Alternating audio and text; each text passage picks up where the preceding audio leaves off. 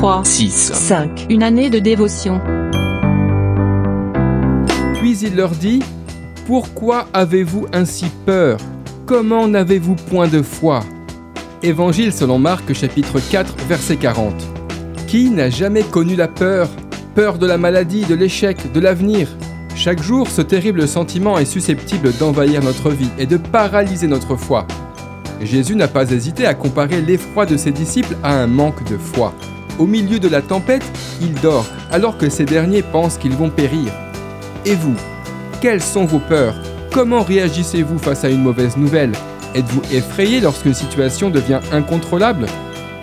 Quelqu'un a dit à propos de ce passage biblique Qu'importe le vent impétueux et la vague houleuse, si Jésus est dans la barque et partage notre destin. Votre plus grande défense contre la peur, c'est la foi en Dieu, une confiance totale et complète en celui qui est souverain, qui est le maître des temps et des circonstances. Dieu à vos côtés, c'est l'assurance de la sécurité.